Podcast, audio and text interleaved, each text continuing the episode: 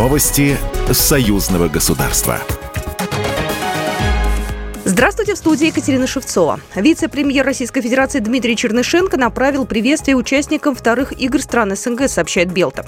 Вторые игры стран СНГ, которые открываются 4 августа в Беларуси, демонстрируют единство и крепкую дружбу стран-участниц, отметил в приветственном адресе замглавы правительства России. В играх примут участие более 400 российских спортсменов. Соревнования откроют сегодня турнир по художественной гимнастике с участием граций из 10 государств. По мнению специалистов, именно белорусские россиянки являются главными фаворитами. Кроме них, в турнире выступят гимнастки из Армении, Азербайджана, Казахстана, Ливана, Малайзии, Кубы, Узбекистана и Кыргызстана. Официальная церемония открытия вторых игр стран СНГ состоится 5 августа в Минской арене. Там же 13 августа пройдет церемония закрытия мультиспортивного форума. В соревнованиях примут участие более 2000 представителей представителей 23 стран.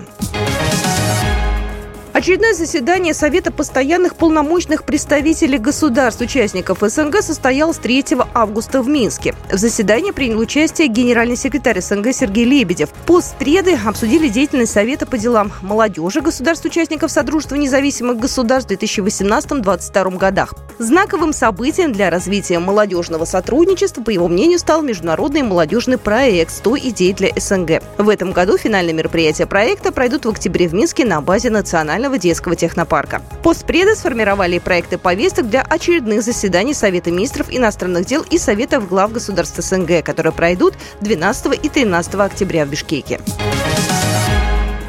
Автопробег «Дороги славы. Нашей истории» соединил города союзного государства. Его участники, молодые патриоты, встречаются с молодежными и ветеранскими организациями, а также представителями власти, посещают места воинской славы, мемориальные комплексы и исторические музеи. Студенты и школьники из Ростовской области возложили цветы к монументу и почтили память жертв минуты молчания. Организаторы считают, что россиянам и белорусам изучать культуру и историю братского народа важно и необходимо.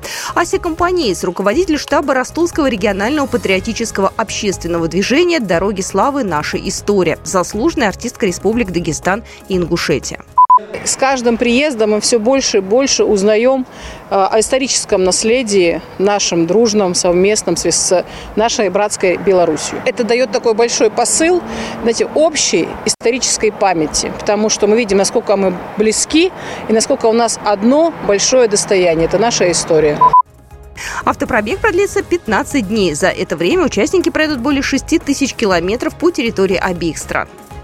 Программа произведена по заказу телерадиовещательной организации Союзного государства. Новости Союзного государства.